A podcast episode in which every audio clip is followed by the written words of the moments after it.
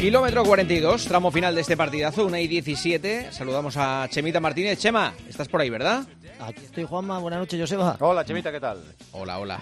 Oye, vaya noche, vaya plácido programa que te, que te están dando, Juanma. ¿eh? Todo el Sí. mundo está muy controlado, está muy relajado, Muy nada bien, de ¿eh? tensiones, bien, con las pulsaciones bajas, estupendamente. sí, sí. No, no, la verdad que estoy a gusto. Estoy a gusto, me siento muy a gusto. Sí, sí. Eh, y eso que me han quitado el récord de media maratón, que... Qué barbaridad, ¿eh? Qué barbaridad lo que ha sido el fin de semana. Qué forma de correr la etíope. Eh, bueno, Te lo lo más quitado a ti, difícil es el femenino, ¿eh? Sí, pero, Gabati, pero es igual, pero, pero ha sido de tal Bueno, proeza. es que yo lo batí, lo batí cuando era mujer. ¿eh? Ah, vale, vale, vale. vale. Sí, sí. Antes de operarte, vale, vale. Sí. Vale. Vale.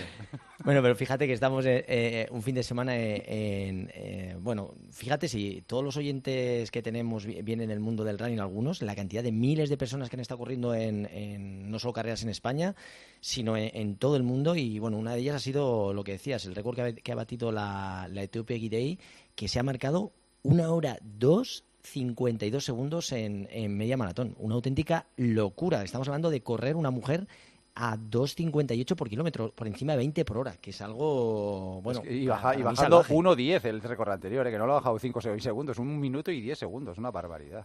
Y para que te hagas una idea, Joseba, eh, la World Athletics ha hecho una, un poco, para ver un poco cómo se trasladaría este récord de media maratón en maratón, equivaldría a hacer 2 horas 11 en eh, un tiempo de mujer en una maratón, algo salvaje. O sea que al final son 70 segundos de, de mejora que posiblemente, yo creo que desde que están estas zapatillas mágicas, pues posiblemente haya influenciado. Y, y bueno, eh, no solo han corrido los chicos que también han hecho una gran marca, pero Valencia está convirtiendo, yo creo, en la cita ineludible para todos aquellos que quieren hacer marca personal, porque también en hombres 58.07 en media maratón, donde Carlos Mayo pues ha vuelto a brillar con una hora 58 segundos, que es un, un marcón. O sea que, que tenemos que Guidei ha conseguido otra, otra gesta aquí en España, tenemos la suerte que se ha hecho en Valencia y ha acumulado pues en apenas un año el récord del mundo de 5.000 con 14.06, el de 10.000 con 29.01 y ahora este media maratón que a mí me parece algo... Valencia lo va a acabar consiguiendo, ¿eh? Va, va- va- va a acabar teniendo el récord del mundo de maratón y... Vamos, que, Roch hasta que lo consiga no va a parar. Sí, sí, es que va a ser- se, se lo tiene entre ceja y ceja y hasta Sí, que sí. lo consiga, de alguna manera no, no, no va a parar. Pero, pero fijaos además que, que la gente ya agota los dorsales, ¿eh? porque si veis los rankings que hay de, de gente que ha estado corriendo en esta media maratón, pero es que en enero hay una carrera de 10 kilómetros, la maratón que es el en, en diciembre, bueno, la gente está como loca por correr porque yo creo que también lo va a conseguir, ¿eh? que, que Valencia sea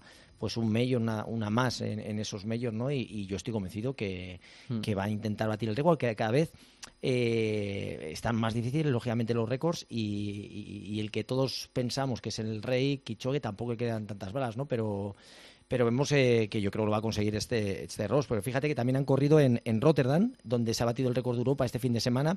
Rotterdam, que para mí la tengo especial cariño, pues, porque fue donde debuté y donde tengo mi mejor marca. Un circuito también muy plano y hemos tenido ahí a, pues a, un belga que consiguió medalla de bronce en los Juegos Olímpicos en, en Tokio, que ha hecho 2 horas 03.53. Y, joder, es que están corriendo muchísimo otra, otras de estas locuras. Y bueno, hemos tenido también carreras aquí en Madrid, la, eh, La, carrera de la mujer, ¿eh? que es, es estimulante que hay esta, esta carrera. ¿eh? Que Fíjate, el año pasado 18.000, no ¿eh? sé, 18.000 y- mujeres y- corriendo. Y porque no se pudieron apuntar más, ¿eh? porque había un cupo limitado por, por aquello del COVID que todavía evidentemente está limitando un poquito las carreras. Pero vamos, Y, extraordinario. y en Barcelona, ojo, Joseba, en Barcelona también han corrido 11.500 corredores, la cursa de, de Bombers. o sea ¡Hombre! que, que en el clásico estarán fastidiados, pero 11.500 corredores, donde se ganó también Ukelfen con 28-19 y Merichel Soler también con 33-33. O sea que fijaros la cantidad de carreras. También en Bilbao hubo una, una maratón y aquí en Bilbao en, eh, hemos tenido la, la desgracia, un fallecimiento de un corredor que hizo la media maratón y que después de haber terminado, ya cuando estaba fuera del trazado, sufrió un paro cardíaco y, la- y hay que lamentar la, la pérdida, ¿no? O sea que, que bueno, fin, fin de semana intenso y también ha vuelto el cross, el de Zonorza, en Castellón, o sea que, que tenemos muchísima actualidad que sigue y que, que esperemos que toda esa gente que corra se sume también a los oyentes de, de aquí del partidazo, ¿no? Que los tenemos aquí contándose y enhorabuena porque fijaros la cantidad de carreras que hay aquí. Oye, hay que destacar también que el atletismo, desgraciadamente, en dos semanas se ha convertido en, foco de sucesos extraordinarios y desagradables. ¿eh? La semana pasada hablábamos del asesinato a cuchilladas de Agnes Tirop en eh, Kenia. Su marido ha reconocido que fue el autor de esa muerte. Y esta semana, el, el viernes, falleció Alex Quiñones, ¿eh? un velocista consagrado a nivel mundial fue Bronce en, en, el 2019 en el Mundial, ¿eh? en 200 metros y, que había pertenecido al, al Fútbol Club Barcelona. O sea que lo, mataron a tiros en, Ecuador. Fíjate, dijo él una frase hace tiempo que dijo: Tu vida en Ecuador vale menos que una botella de whisky. Pues fíjate, pues eh, él y un amigo fueron asesinados a tiros el, el pasado viernes. Así que vaya telita. Pues esperemos que no contemos, tengamos que contar más casos de este tipo y contemos otras cosas, porque desgraciadamente como está eh, el mundo, estabas hablando al principio, ¿no? De las redes, de los móviles, de todo lo que está pasando, eh, vemos que la vida de las personas cada vez tiene, parece que tienen menos valor, ¿no? Y a mí estas cosas me, me alucinan, ¿no? Que de, la nada pues puedan surgir esta, estas cosas tan raras, ¿no? Tener que o que matar o que lamentar la pérdida de las personas, pues no teníamos que contarlo, pero bueno, eh, ocurren y, lógicamente pues no es para tu buen gusto, gusto, gusto, pero aquí lo contamos. Oye, me interesa mucho este asunto, cómo afecta la falta de sueño en el rendimiento deportivo. ¿Y qué soluciones eh, ves? Yo es que creo que la falta de sueño no es que afecte al rendimiento deportivo, creo que afecta al carácter, a, a la piel. Yo lo noto, por ejemplo, en la cara se nota muchísimo. Em, al apetito, muchas cosas. El sueño. Al, carácter. El carácter lo he dicho el, primero, sí, sí. Ve, al final, fíjate, el sueño es, eh, aquí lo hemos dicho muchas veces, ¿no? Que, dormir es lo que te proporciona la mejor recuperación y el sueño es, eh, para mí, el pilar básico o uno de los pilares básicos para, sobre todo, para, aparte para la vida, para, para el rendimiento. Estamos hablando de, deportistas y, y, no solo afecta al rendimiento, sino que te afecta a tu estado eh, físico, al mental y como vemos también en, el rendimiento deportivo, pero a corto, a medio y a largo plazo. ¿Cómo te influye esa, pues esa falta de, sueño? Pues fíjate, eh, hablas del apetito. Yo creo que te descontrola, te aumenta el apetito, hace que eh, disminuya tu autocontrol. También lo que nos afecta es que disminuye nuestra concentración. Eh, tenemos más probabilidades de lesionarnos, o sea que aumenta ese riesgo de lesión. Y luego, eh, todo lo que estamos haciendo con el entrenamiento, lo que hace es que todas las adaptaciones que queremos que mejoran, pues que, que, esas adaptaciones que se provocan por el entrenamiento disminuyen también.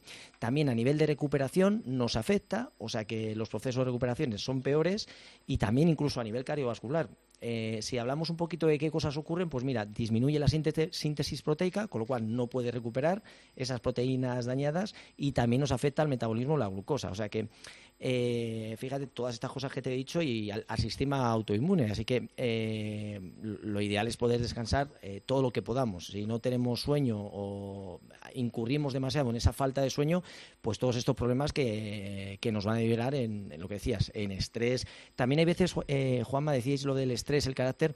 Hay veces que una, una en la dieta, el no tener zinc y magnesio, pues está muchas veces relacionado con, con esa, esa, se nota en el carácter, ¿no? esa irritabilidad, esa eh, sensación. O sea, cuando esté de mala leche tengo que tomar zinc y magnesio. Sí, el zinc es un mineral y el zinc y el magnesio hay veces que. Me lo podías haber dicho antes esto.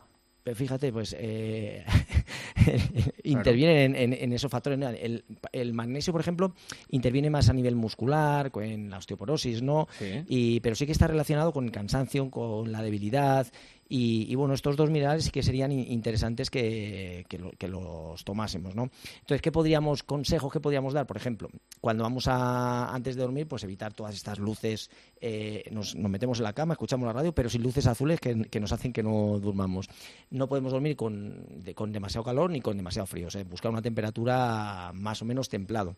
Si podemos el ejercicio, para gente que tiene problemas de, de sueño, el ejercicio suave nos va a ayudar a que por la noche seamos capaces de dormir dormir un poquito mejor. Y luego, algo que nos puede ayudar muy mucho son las rutinas. Intentar hacer siempre o casi siempre lo que hacemos habitualmente. Luego no tomarnos ningún tipo de bebida estimulante en las horas previas al sueño.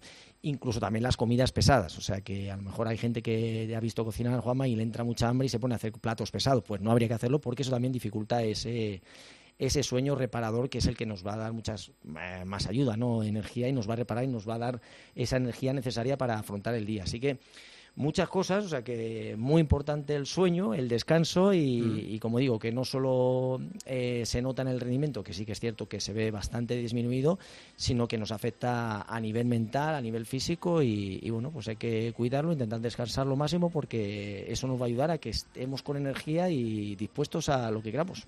¿Cuánto dormís vosotros?